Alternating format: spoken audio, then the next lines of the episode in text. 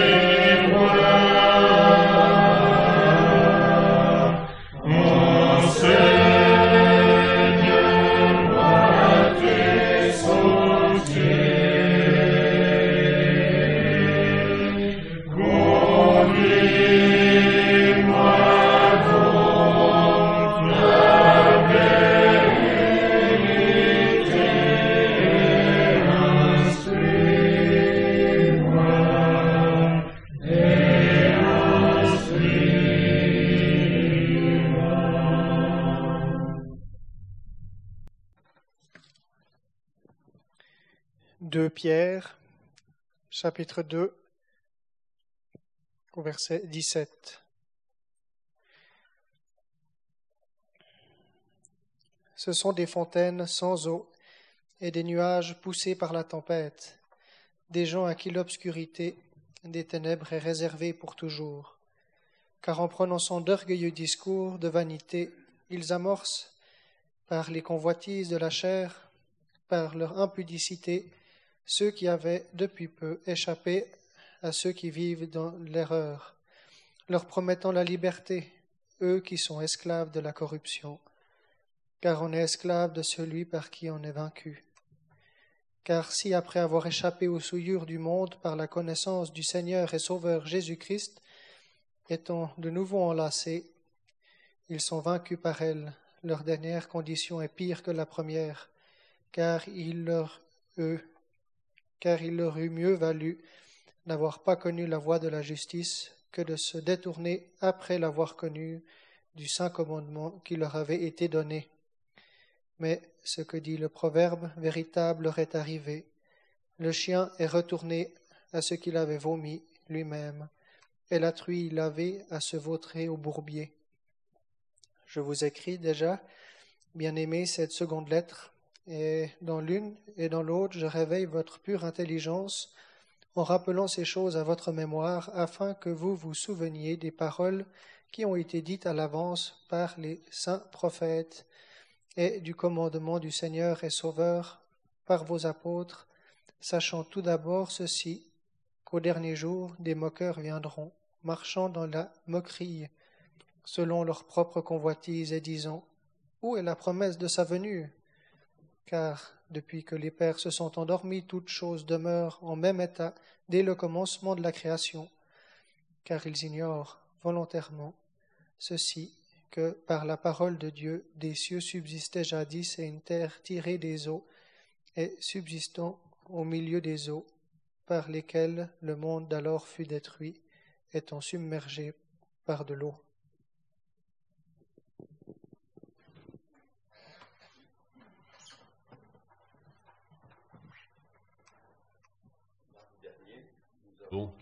Considérer les versets 10 à 16 de ce chapitre 2 de la deuxième épître de Pierre. Il a tout d'abord été précisé que lorsqu'il est parlé au verset 10 des séducteurs et faux prophètes qui injurient les dignités, Il s'agit d'injures à l'encontre d'anges déchus dont Satan est le chef. L'épître de Jude parle de la même chose à propos de Michel l'archange qui discutait avec le diable. Ceci est donc une sérieuse mise en garde pour que nous restions éloignés de ce domaine des choses invisibles, si ce n'est pour les combattre, revêtus de l'armure complète de Dieu décrite en Éphésiens 6, versets 12 à 18. La chute de Satan, décrite en Ézéchiel 28, d'abord comme étant la forme accomplie de la perfection, devient une terreur qui finalement ne sera plus à jamais, car le Seigneur a vaincu Satan à la croix. Cela permet à chaque croyant de dire Si Dieu est pour nous, qui sera contre nous? À propos de l'expression les choses qu'ils ignorent, il a été relevé l'épisode de Daniel 10, où Daniel a été de suite entendu par Dieu, mais dont la révélation de la pensée divine a été retenue par la résistance du chef du royaume de Perse, un ange déchu. Les versets 12 à 14 sont une description effrayante de la corruption morale des faux prophètes qui se sont glissés parmi les chrétiens, à qui l'apôtre Paul, Pierre, euh, à qui l'apôtre Pierre pardon, s'adresse et dont les termes forts suivants ont été soulignés.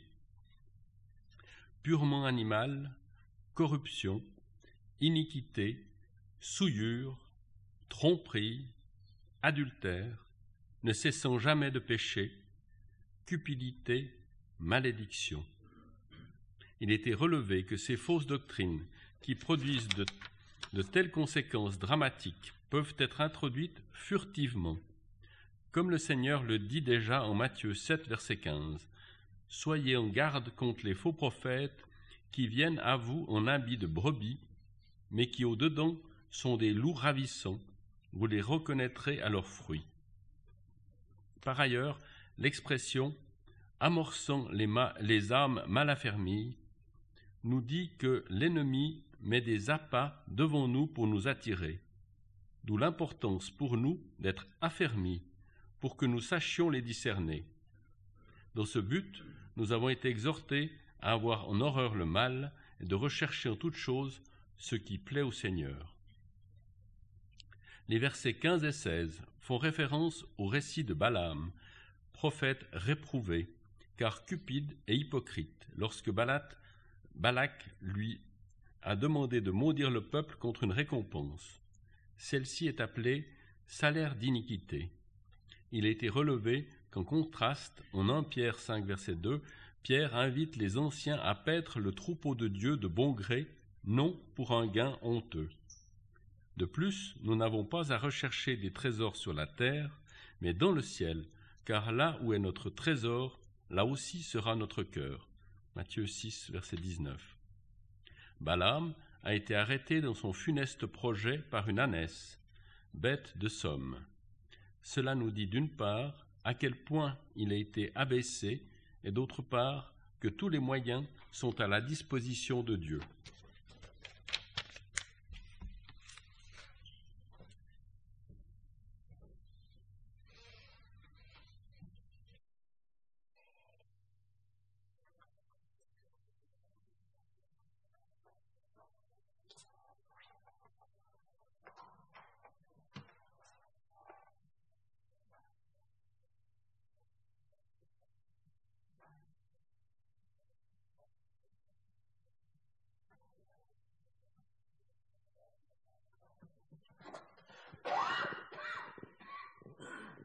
Il était cité dans le résumé dans Ézéchiel 28 qui nous, qui montre la chute de Satan. Mais par rapport aux passages, qui sont, et aux versets qui sont devant nous, on peut prendre, on a aussi un, un passage plus ou moins parallèle, sans vouloir faire trop d'apologie sur ce sujet-là. Mais il est bien mentionné dans Ésaïe 14, toi qui subjuguais les nations. Et c'est bien cette activité de tromperie que l'on rencontre particulièrement dans les versets qui sont devant nous.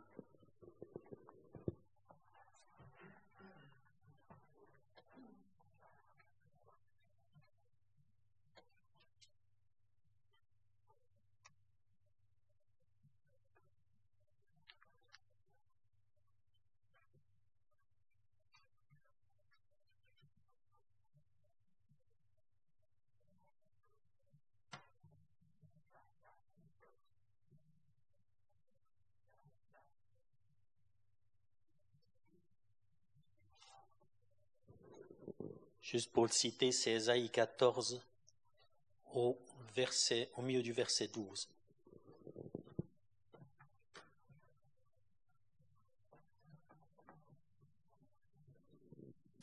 Ce sont des fontaines sans eau, nous dit le premier verset que nous avons lu. Nous pouvons lire un contraste dans l'évangile des Jean au chapitre 4. Jean 4, verset 14.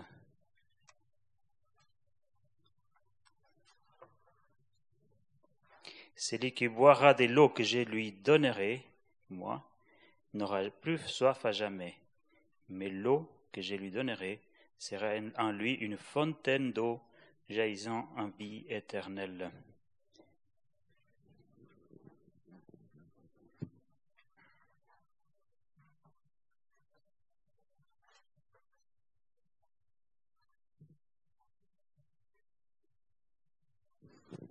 Cette expression fontaine sans eau, enfin, on s'imagine une fontaine sans eau, c'est inutile. Ça fait penser aussi à ces citernes crevassées qui ne retiennent pas l'eau. Et la même chose, les nuages qui sont poussés par la tempête, ben, c'est les nuages qui donnent pas la pluie quand ils sont là. Et puis, encore les, le, ce qui leur est réservé, c'est l'obscurité des ténèbres pour toujours. Et puis on avait vu au, verset premier, il y avait une prompte destruction qui viendra sur eux. Ce sera c'est un jugement terrible envers qui sera réservé aux incroyants de qui n'ont pas reçu le Seigneur de voilà d'être jugés. Mais ici c'est vraiment les ténèbres pour toujours.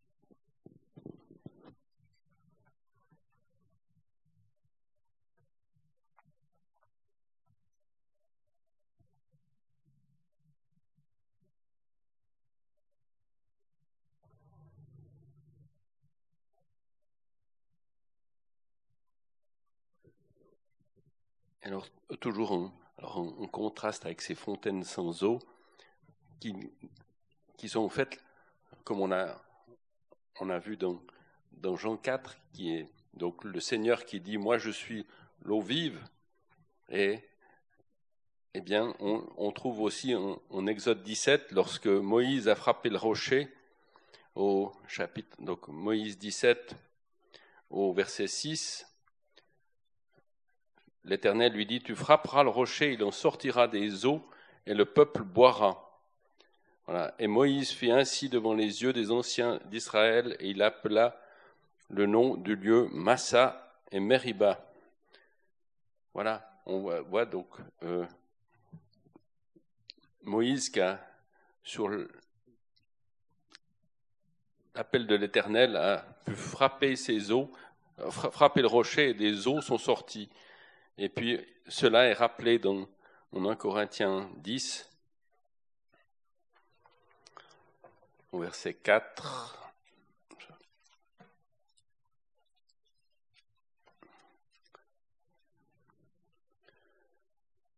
que l'apôtre Paul rappelle les soins de l'Éternel vis-à-vis de son peuple au verset 4, ils ont bu le même breuvage spirituel car ils buvaient d'un rocher spirituel qui les suivait. Et là, on a l'explication d'Exode 17. Et le rocher était le Christ. Donc c'est lié à la personne du Seigneur. Donc on voit par contraste que le Seigneur est absent puisqu'il n'y a ces fontaines sans eau. Et puis on voit aussi à propos de, de l'eau, de la pluie, de la bénédiction donnée par on voit dans en Deutéronome, Deutéronome 32,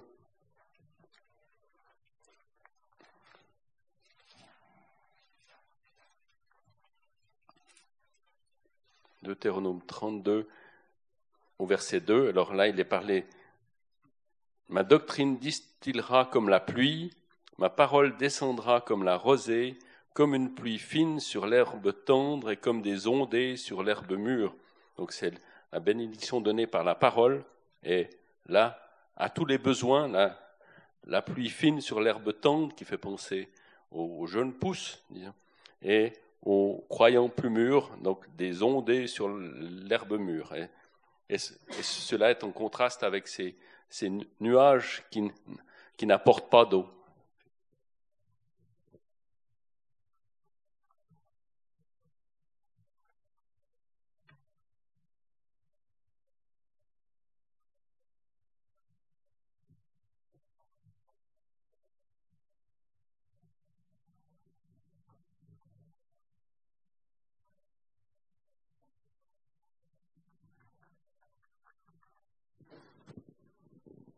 En fait, ça doit être un exercice pour, euh, enfin, pour moi, pour toute, personne qui s'exprime, qui veut enseigner, pour que, pour que son enseignement n'ait pas cette apparence-là, comme une fontaine sans eau, qu'elle présente la personne du Seigneur Jésus et qu'elle ne soit pas, comme il est dit plus loin,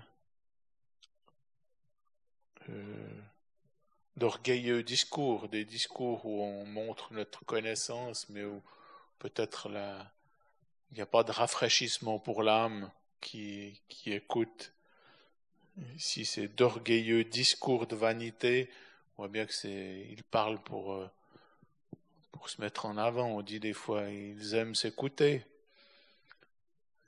Et voilà, que, le Seigneur nous, nous aide. D'ailleurs, euh, dans Corinthiens 14, il est bien dit qu'il vaut mieux prononcer cinq paroles que, que dix mille euh, qu'on ne comprend pas.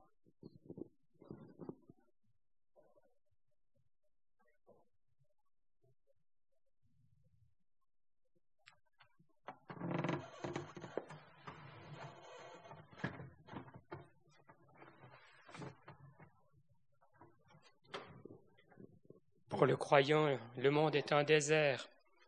Et effectivement, il ne peut rien, apporter à nos âmes. Et euh, contraste aussi, on voit dans le psaume 84, au verset 5, il est dit Bienheureux l'homme dont la force est en toi, et ceux dans le cœur desquels sont les chemins frayés. Passant par la vallée de Baca, ils en font une fontaine. La pluie aussi la couvre de bénédiction. Et même si on passe par la vallée des pleurs, la signification de Baca, eh bien le Seigneur veut être avec nous. Il veut nous bénir.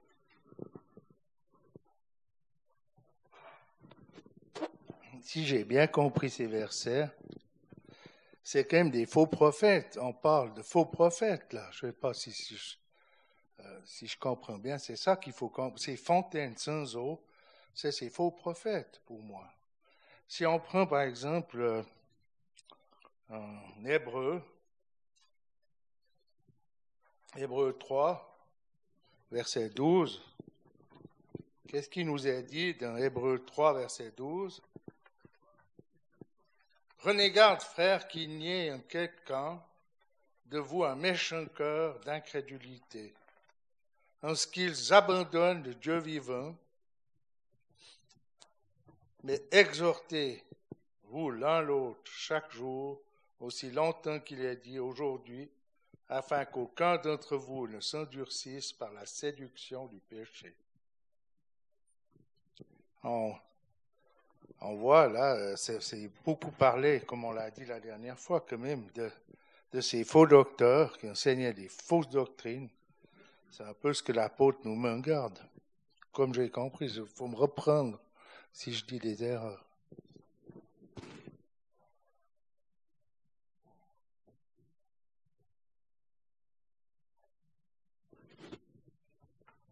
Il me semble aussi que c'est des faux prophètes qui n'ont pas la vie. Mais c'était une question qu'on s'est posée la semaine passée. Est-ce que quelqu'un qui annonce qui est un faux prophète a forcément un exercice public? Pas forcément. bien que ces, exemples sont là pour, démasquer ou être attentif à ce qui peut se faire, on n'est pas à l'abri. On peut très bien. Là, il, on dit, on parle vraiment de gens qui n'ont pas la vie, mais, mais même un enfant de Dieu peut prendre un chemin comme celui-là. Il peut très bien tomber en, disant des choses fausses. Et justement, comme Alexandre en parlait, la présentation de la parole, est-ce que c'est sec ou bien est-ce que ça apporte quelque chose? La bénédiction de la part de Dieu, conduit par l'Esprit. Bien, cet exemple sont des exemples terribles d'hommes qui finiront maudits. La malédiction, c'est ce qui, ce, qui, ce qui leur adviendront.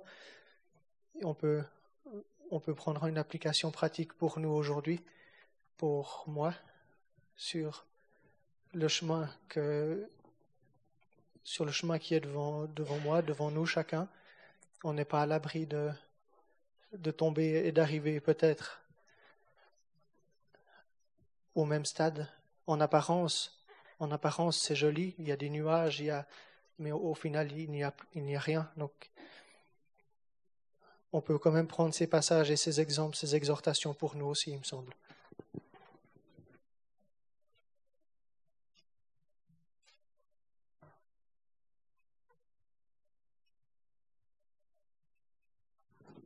Oui, on peut les prendre comme exemple, mais aussi et aussi et aussi comme je sais pas comment dire, mais comme critère en fait. Si on si on entend quelqu'un qui parle puis qu'on voit que c'est sec, on peut se demander mais est-ce que c'est est-ce que c'est juste de là dire un faux docteur? Et puis bon, ça peut être subtil. On l'a vu, euh, c'est furtif. On a vu donc au au premier verset, furtivement, puis on a vu qu'ils amorcent, on l'a vu la dernière fois, puis on le revoit encore euh, dans, ce, dans, notre verset, là, au verset 18, ils amorcent, ça veut dire qu'ils présentent quelque chose qui attire. Et puis, encore euh, concernant les discours, les orgueilleux discours, euh, l'apôtre Paul met en garde contre les discussions sur les généalogies, des discussions vaines qui, qui n'amènent d'eau, on peut dire, comme ça, pour parler comme ça. Et, aussi en 2 Timothée 2, il dit, euh, 2 Timothée 2, verset 16, il dit, mais évite les discours vains et profanes, et ceux qui s'y livrent iront plus avant dans l'impiété. Ça rejoint ce que Timothée disait, donc prenons garde de pas, ouais, pas avoir des discours qui, qui n'ont pas d'eau. Enfin, je sais pas comment dire.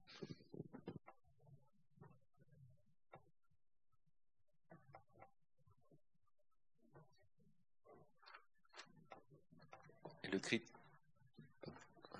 le critère euh, qu'on trouve dans le verset de Matthieu cité euh, à l'introduction, c'est qu'on reconnaît un arbre à ses fruits. Donc c'est euh, le critère. Et, c'est de présenter la, personne du Seigneur. Et puis je, pensais, alors, on en a parlé du, de ce terme amorcé qu'on a déjà relevé au, verset 14, qui attire. Là, c'est qui attire sur, sur des fausses doctrines, enfin sur un enseignement. Et puis on retrouve ce terme d'amorcé dans notre verset 18, mais alors, c'est pour, pour autre chose, c'est pour amorcer les convoitises de la chair. Et, ils sont, souvent, les fausses doctrines sont liées aussi à, à, des, désordres moraux et qui sont liés et, et qui entraînent encore plus loin.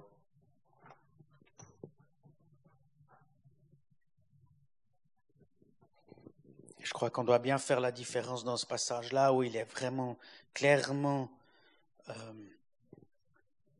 question de, de, personnes qui n'ont pas reçu le salut, qui n'ont pas compris. Parce que même si on, voit qu'ils ont connu la voie de la justice au verset 21, ils n'ont pas reçu. Et il faut bien faire la différence que voilà, ils vont être maudits. Donc ce sont des personnes qui n'ont pas la vie éternelle en eux, contrairement à ce que voilà, si, un croyant, comme tu l'as cité, qui, qui dirait des choses fausses, peut-être par euh, méconnaissance, ce croyant-là ne peut pas perdre la vie éternelle. Et Hébreu 6 est très clair là-dessus. Il est important de le lire, je crois aussi, Hébreu 6 au verset 4. Car il est impossible que ceux qui ont été une fois éclairés et qui ont goûté du don céleste et qui sont devenus participants de l'Esprit Saint et qui ont goûté la bonne parole de Dieu et les miracles du ciel à venir et qui sont tombés, soient renouvelés encore à la repentance, crucifiant pour eux-mêmes le Fils de Dieu et l'exposant à l'opprobre. Et là, on voit bien que ils sont devenus participants de l'Esprit Saint, donc ils ont en eux la vie éternelle et ils ne peuvent pas la perdre, contrairement à ces gens qui ne l'ont pas.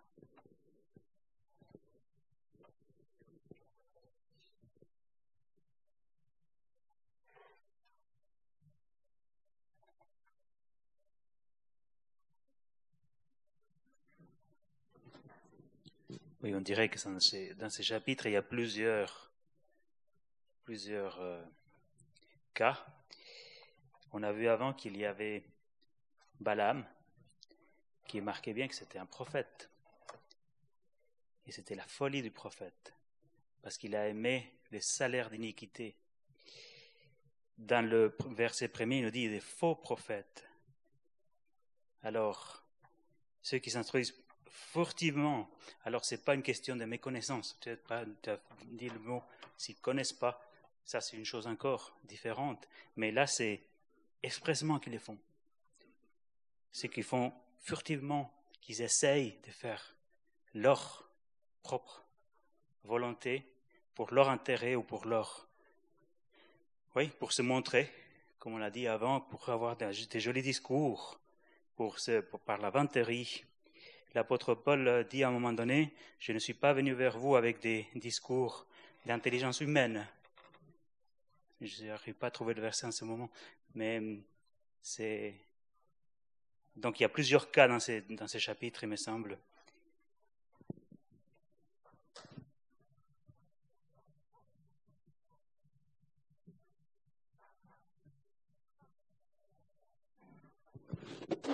Trop avancé, mais j'ai beaucoup aimé le verset que tu as lu, parce que quand on voit que le, chien retourne à son vomi, puis que la truie s'est vautrée, il y a beau, paraît que c'est les Ménonites. Moi, j'ai été, il m'a fallu longtemps pour comprendre qu'on ne pouvait pas perdre son salut. Mais certaines religions, ils disent qu'on peut perdre son salut. Et ils utilisent, pareil, ces, ces versets-là pour dire qu'on peut perdre son salut. C'est ce qu'on m'a dit, je le dis euh, comme ça, c'est une fois quelqu'un qui m'a dit ça. Mais quand on lit Hébreu 4 comme tel lieu, c'est vraiment ça nous. Euh, euh, c'est vraiment ça nous. Ce verset m'a vraiment fait du bien, encore, encore ce soir.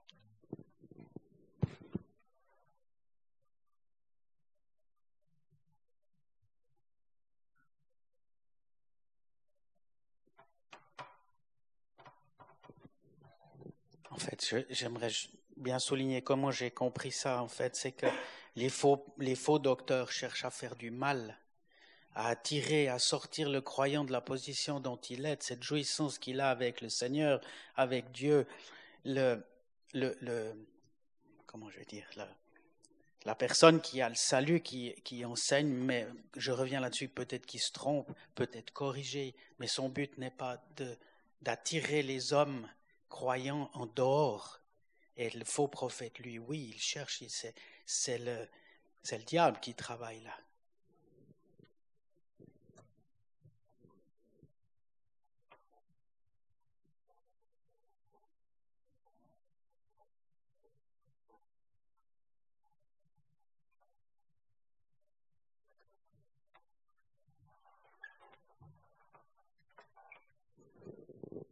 Mais le contraste dans ce chapitre est bien, indiqué. Il est parlé de ces faux prophètes, donc des gens qui n'ont pas la vie. Et puis, il est bien cité au verset 7, il a délivré le juste Lot. Le, contraste est, est, bien, est bien marquant. Donc, euh, l'apôtre Pierre s'adresse aux Juifs de la dispersion. Il parle, au premier verset, il parle qu'il y a eu dans le peuple des faux prophètes que maintenant il y aura encore des faux docteurs, mais qui vont tromper, mais ce sont des personnes qui n'ont pas la vie. Et par, par, tous les moyens, il était cité de que on peut, on peut, a pu entendre, on peut, on a entendre que toutes ces sectes, on peut dire comme ça, qui ont attiré tellement de personnes à eux, il y avait toujours des questions d'immoralité derrière.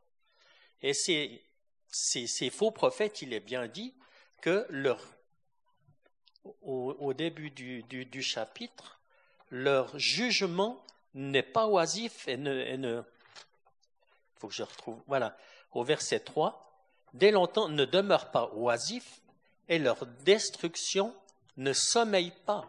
Ce sont des gens, des personnes qui sont vouées à la malédiction, ça a été dit, c'est des personnes qui sont vouées à la destruction et qui n'ont pas la vie de Dieu. Mais c'est vrai que ça, comment dire, les apparences sont des fois trompeuses parce qu'on a d'une part euh, dans, notre verset où il, il, est dit que après avoir échappé aux souillures du monde par la connaissance du Seigneur et Sauveur Jésus-Christ, et on parle de personnes qui n'ont pas reçu le Seigneur, et d'autre part, comme ça a été relevé, il est parlé du juste Lot, et si on lit le récit de Lot dans la Genèse, cela n'est pas, cela ne saute pas aux yeux que ce soit que ce soit un croyant. C'est frappant. Mais avant ça, je, voulais juste revenir parce qu'on on a un peu sauté sur le, verset 18. Euh, donc, lorsqu'il nous est parlé des convoitises de la chair, de leur impudicité, et puis au verset 19, il nous est dit que ces faux prophètes promettaient la liberté, eux qui sont esclaves de la corruption.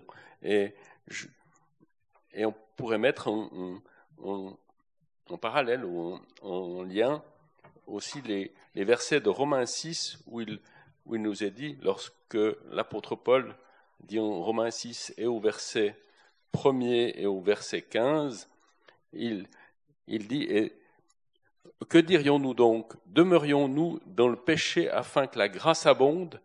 Et puis, qu'ainsi n'advienne, nous qui sommes morts au péché, comment vivrions-nous encore dans le péché? Voilà la réponse. Et à nouveau, au verset 15, il y a cette même,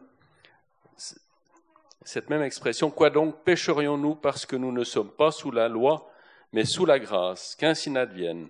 Et on voit que ça, c'est en relation avec ces, faux enseignements que ces faux prophètes veulent donner, veulent faire croire à que comme la grâce de Dieu donne, la liberté, même toute liberté liberté de péché. Il me semble qu'il y, a un lien entre ces deux, ces deux passages et que nous avons bien sûr à, être en garde de, et l'enseignement de la parole est clair, à, à être mort au péché, comme le donne ensuite l'enseignement de Romains 6 de manière complète.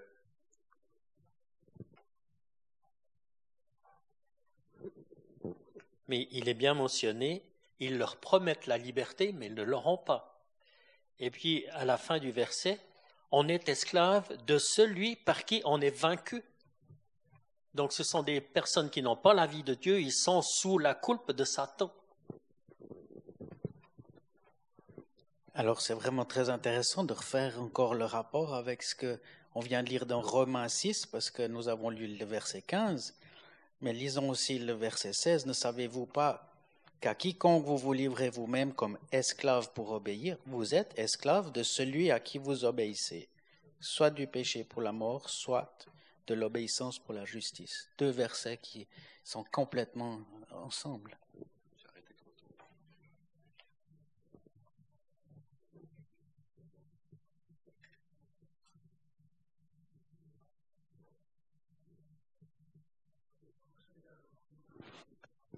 Je pensais alors d'un Élie, duquel il a dit qu'il avait, les mêmes passions que nous.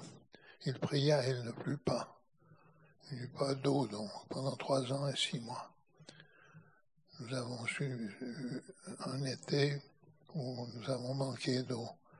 Ça a dû être terrible au temps d'Élie. Et puis il, pria et il nous l'a appuyé après les trois ans et six mois. Mais il avait les mêmes passions que nous, mais elles étaient réfrénées. Elles étaient- il ne leur permettait pas de se manifester.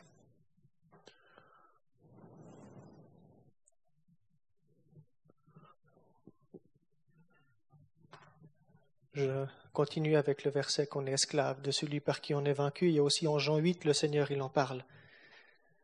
Et c'est très intéressant parce qu'on peut se l'appliquer directement à nous-mêmes aussi, à moi-même.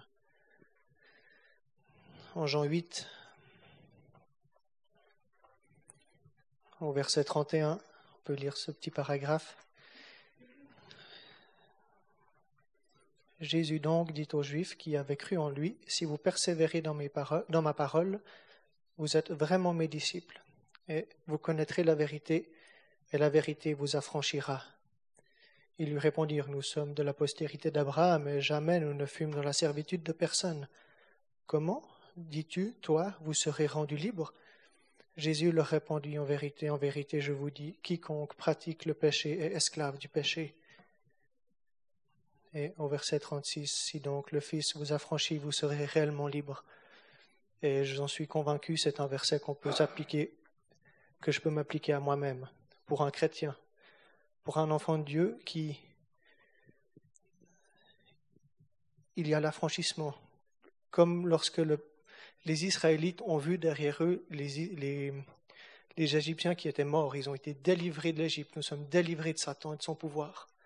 Mais ça ne veut pas dire que je ne peux pas me refaire happer par lui. Je ne peux pas me faire rattraper. L'affranchissement, c'est tous les jours. C'est chaque jour. Et je peux très bien retomber esclave de quelque chose que je, par grâce avec le Seigneur, je me suis débarrassé. On est esclave de celui par qui on est vaincu, esclave du péché. Et si le Fils vous affranchit, vous serez réellement libre. Et c'est vraiment quelque chose de tous les jours. C'est vraiment actuel d'être affranchi. On parle, souvent de l'affranchissement, que c'est une étape clé dans la vie du chrétien, et c'est juste. Mais la suite, ça continue tous les jours. Et ce passage est- est- m'est sauté aux yeux quand je l'ai lu la première fois. On est esclave de celui par qui on est vaincu.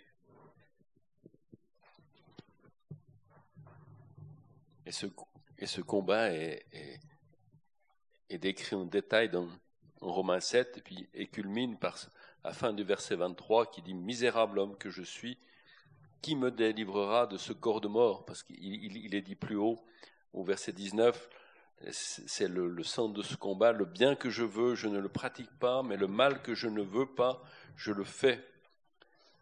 Et alors, donc, qui me délivrera de ce corps de mort? Misérable homme que je suis. Et la réponse, disons, elle, elle vient au début du chapitre 8. La loi de l'esprit de vie dans le Christ Jésus m'a affranchi de la loi du péché et de la mort. C'est de considérer que, nos péchés ont été que Christ s'en occupait.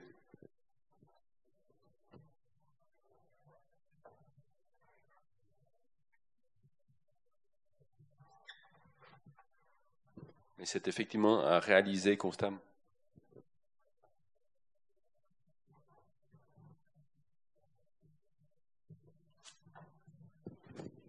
Alors on peut continuer au verset 12 de Romains 8.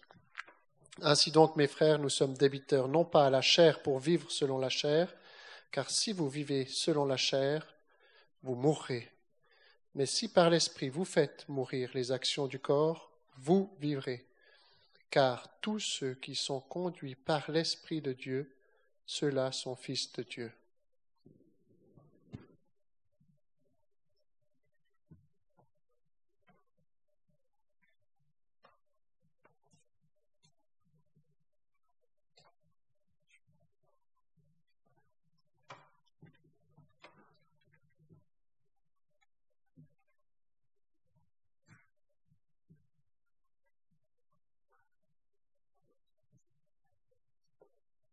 Et ce verset, Yvon, que tu, que tu cites, fait un lien. Alors, avec, si on revient au versets 20 à 22 de notre chapitre, où justement c'est ce que, ce que ces hommes n'avaient pas. Ils n'avaient pas connu, ils n'avaient, ils n'avaient pas été conduits par l'Esprit, ils, ils, ils ne connaissaient pas ces choses, bien que c'est vrai que ces, ces versets peuvent, peuvent troubler, parce qu'il est parlé qu'ils ont, ils ont connu, ils ont été éclairés. Euh, non, c'est dans Hébreu 6 peut-être qu'il a dit ça. Euh, donc, ils ont, par la connaissance du Sauveur, du Seigneur et Sauveur Jésus-Christ, et puis qui sont de nouveau enlacés, mais ils ont, ils ont, ils les ont connus, mais pas, ils n'ont pas reçu, ils n'ont pas, ils n'ont pas passé par la nouvelle naissance et, euh, mais même si on prend, si on prend les versets d'Hébreu, Hébreu 6 qui nous ont, qui ont été cités, il est dit aussi que, parce que c'est en parallèle un peu, euh, au verset 4, il est dit que ceux qui ont été une fois éclairés et qui ont goûté du don céleste et qui sont devenus participants de l'Esprit Saint et qui ont goûté la bonne parole de Dieu et les miracles du siècle à venir, il est dit que, et qui sont tombés, soient renouvelés encore à repentance, euh, crucifiant pour eux-mêmes le Fils de Dieu. Il, me semble, alors, euh, euh, Jean-Luc, il me semble que là aussi, dans ce passage, ce ne sont pas des enfants de Dieu. Parce qu'il il est dit qu'il. C'est vrai que ça peut paraître euh, étonnant. Il dit participant à, l'Esprit Saint, éclairé, mais éclairé, ça, ne veut pas dire qu'ils ont reçu cette lumière, ils ont, ils l'ont vu, mais ils ne l'ont pas reçu pour eux-mêmes, il me semble. On a encore le dernier verset de ce chapitre qui nous parle de deux animaux, le chien et la truie. Le chien qui retourne à ce qu'il avait vomi. On sait que les chiens ils vomissent et ils remangent ce qu'ils ont vomi. Et le chien, il y a un verset qui nous dit les chiens sont dehors. C'est les incrédules. Donc là, c'est clairement un incrédule. Et la truie, la truie, ça m'a fait penser à ces versets en Daniel, dans, au, chapitre 11, Daniel 11, quand il dit au verset 31 au milieu, ils profaneront le sanctuaire de la forteresse et ôteront le sacrifice continuel et placeront l'abomination qui cause la désolation. L'abomination. La truie, c'est un animal qui est euh, impur. Et semble-t-il que dans ces, cas-là de Daniel 11, ils avaient placé, ils avaient sacrifié au lieu d'un agneau une truie. Et c'est quelque chose d'abominable à Jéhovah. Donc, euh, ce sont deux animaux qui nous parlent de choses qui ne, ne, sont pas de Dieu, qui ne sont pas bénis par Dieu, c'est des, animaux impurs. Quand tu as parlé du chien, ça m'a fait penser à la femme cananéenne. Nous sommes tous des chiens, on n'avait aucun droit. Mais elle dit, même les chiens mangent les miettes qui tombent de la table. Ça, me fait penser. Il y a un verset dans les Proverbes, Proverbe 26, verset 11. Il est parlé comme le chien retourne à son, vomi, son vomissement, le sot répète sa folie. As-tu vu un homme sage? À ses propres yeux? Il n'y a plus d'espoir pour un sot que pour lui.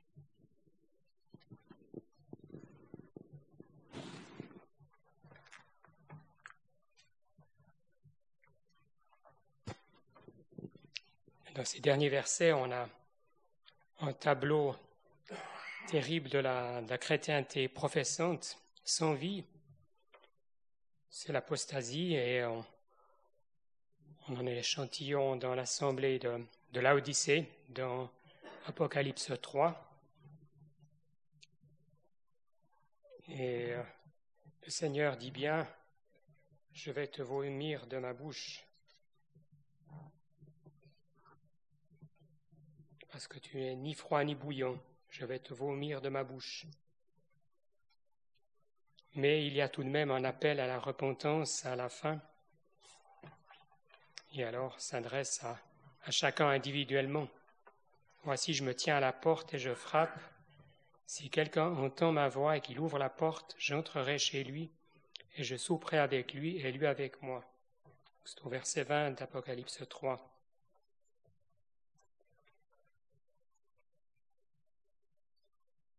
effectivement, on a parallèle de notre passage dans Hébreu 6 et Hébreu 10 aussi.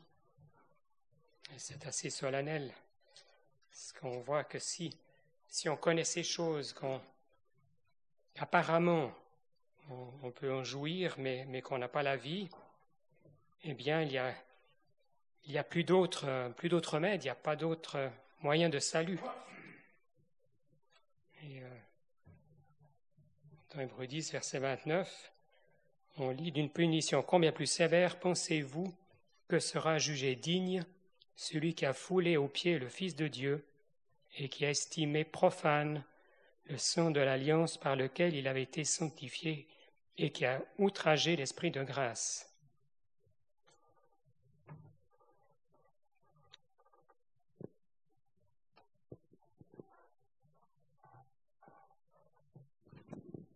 Ici, dans notre passage, quand il est dit euh, à la fin du verset 20, leur dernière condition est pire que la première. En fait, ça veut dire que après, ils sont pires qu'avant. Avant, ils étaient incrédules, puis après, c'est encore pire. Donc, euh, ils sont encore incrédules. Et c'est la même chose dans Hébreu 6 et dans le passage qu'Alexandre vient de lire. Donc, c'est vraiment, c'est vraiment des incroyants. Mais ça, on doit mettre en, balance avec les assurances que le Seigneur nous donne dans l'évangile de Jean en particulier, que personne ne peut les ravir de la main de mon Père. C'est là qu'on trouve vraiment ce qui, ce qui nous montre qu'ici c'est impossible que ce soit des croyants. Et d'autres passages encore de l'évangile de Jean en particulier qui montrent cette assurance du salut. Et voilà, ici on peut pas, la parole de Dieu ne se contredit pas. Mais c'est quand même solennel de participer à l'Esprit Saint, d'avoir la connaissance du Seigneur et Sauveur, d'avoir joui de certains privilèges de la profession chrétienne et puis d'être d'être incrédule, de, ne pas avoir le salut, c'est quand même solennel et ça doit nous, enfin, ça doit travailler chacun parce qu'on s'habitue vite à avoir des formes extérieures et, il faut que notre cœur soit vraiment. on, peut se tromper soi-même. Bon, voilà. Il faut qu'on ait confiance au Seigneur et croire. Mais je pense qu'on peut être trompé en, étant justement par ces faux docteurs qui, qui tranquillisent, qui promettent la liberté, euh, et alors, alors qu'en fait, il n'y a pas la vie de Dieu.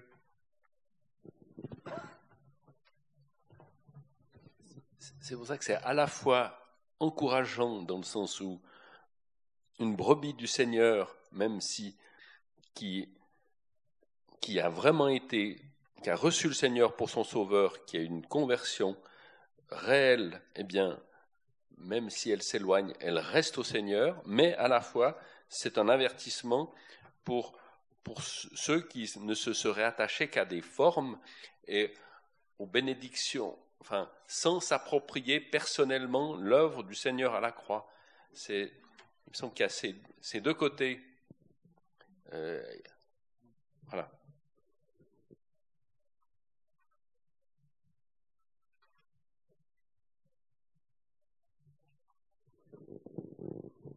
Quand il est dit que leur condition est pire que la première, et ça fait pas aussi penser au Pharaon qui va être euh, interpellé par Moïse jusqu'à ce qu'il n'y ait plus de remède, jusqu'à ce qu'il y ait un blocage complet et qui va conduire à la destruction du peuple d'Égypte. Quand il est dit que à la fin, donc au début, c'est le Pharaon qui a endurci son cœur, et à la fin, c'est Dieu qui a endurci le cœur du Pharaon.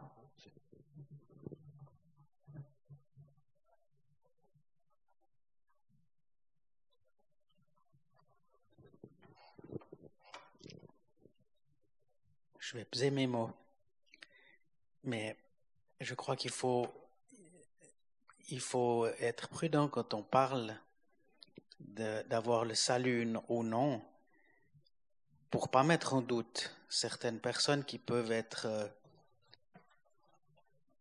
en doute. Parce que le Seigneur lui-même le dit dans Jean 3, qui croit au Fils a la vie éternelle. Et puis dans les actes, lorsqu'il euh, demande au geôlier, crois au Seigneur Jésus et tu seras sauvé. C'est ce qu'on apprend nos enfants. Il faut aussi, je crois sincèrement que cette foi simple de croire au Seigneur Jésus, c'est ça qui nous, tire en avant. Pas, pas commencer à se poser trop de questions, mais est-ce que je suis vraiment sauvé? Parce que là, je, je pense qu'on peut, on peut plus vivre si on se pose cette question-là tout le temps.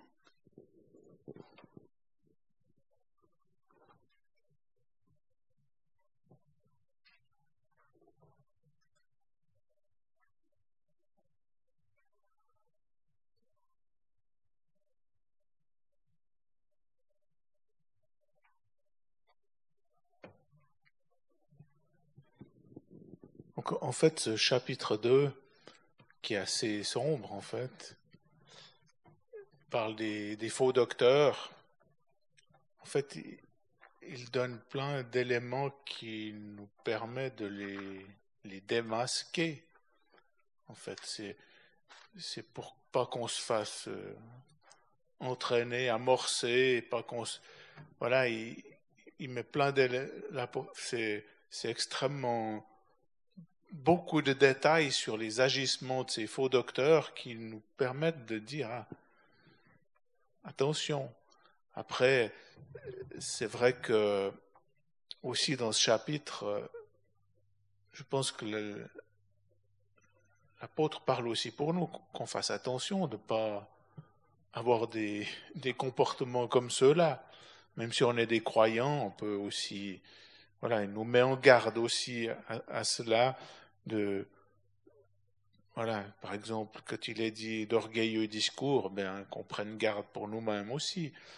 Et je pense que c'est ces deux, deux enseignements qu'on trouve, mais surtout cette, ce fait de démasquer ces, ces faux docteurs.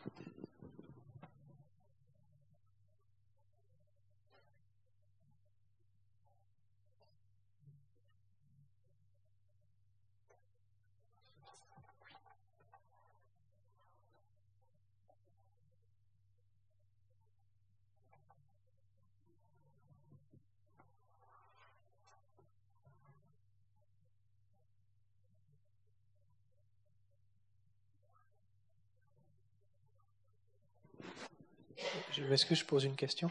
Euh, si on a pas démasqué, mais si on, remarque quelqu'un qui, ben c'est, horrible de dire comme ça, mais est-ce qu'on doit, si on a quelqu'un qui est comme ça, est-ce qu'on doit aller devant lui avec une personne, deux personnes, comme euh, Matthieu nous, oui c'est Matthieu, Matthieu 18 nous enseigne, ou, est-ce qu'on doit venir vers une manière différente Ou je ne sais pas si vous comprenez le sens de ma question. Euh, l'approche. C'est un petit peu sec ce que je dis, je m'excuse, j'espère pas troubler. Mais le cheminement vers une personne comme ça.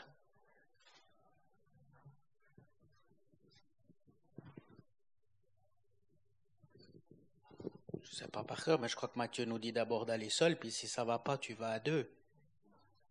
Mais c'est pour un frère, c'est pas la même approche que, que pour aller vers une personne comme ça. Je pense que si, si le Seigneur place devant nous, devant toi, une personne comme ça, eh bien, si tu as la force eh, de pouvoir aller lui parler, moi, je crois qu'il faut lui parler. Mais globalement, comme il s'agit donc de, de, de, personnes qui n'ont pas la vie, enfin, ça dépend de la, circonstance, mais de manière générale, on, doit s'éloigner d'eux. Mais maintenant, tout dépend de, la position où on se trouve par rapport à, ces faux docteurs.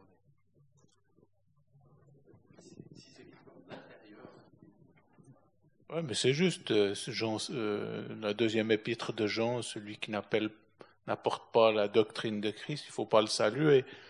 Donc, il y a, si les choses sont établies que c'est un faux docteur, on, doit s'éloigner de lui. Mais il y a aussi 2 Timothée 3, 2 qui dit euh, d'avoir du support et enseignant les opposants, et attendant si Dieu peut-être ne leur donnera pas la repentance. Donc, des fois, voilà, si c'est pas établi, oui, peut-être il faut de la patience, mais pense que les faux docteurs, effectivement, on doit s'en éloigner, mais après, euh,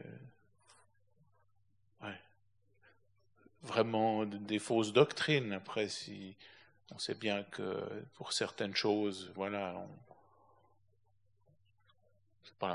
c'est un peu différent.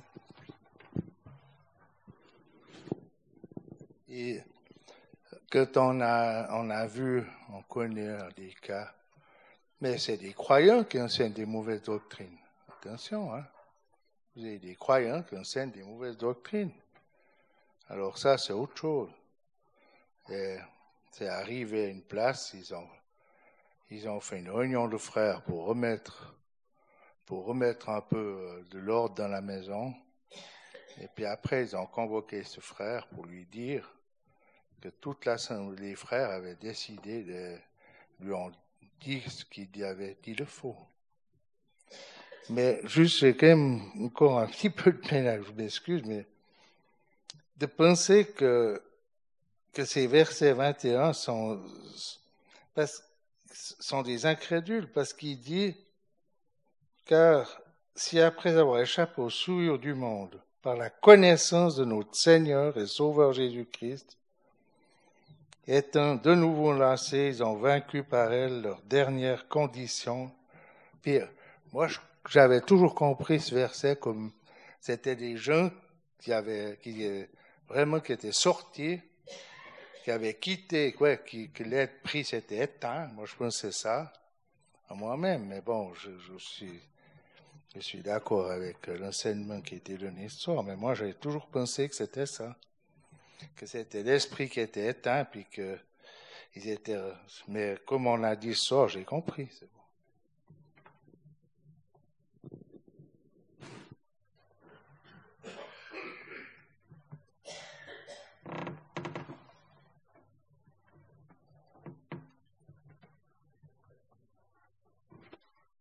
C'est très souvent l'orgueil qui, qui cause ces, ces, difficultés graves. L'orgueil, c'est la faute du diable. Et ces personnes-là ont énormément de peine à reconnaître que c'est l'orgueil qui les, les pousse dans leur théorie. La faute du diable, l'orgueil.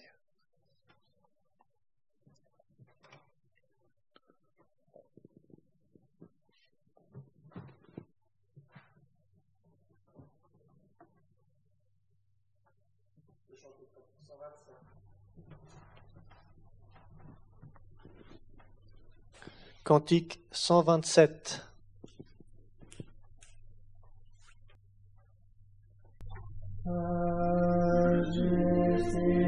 Amen.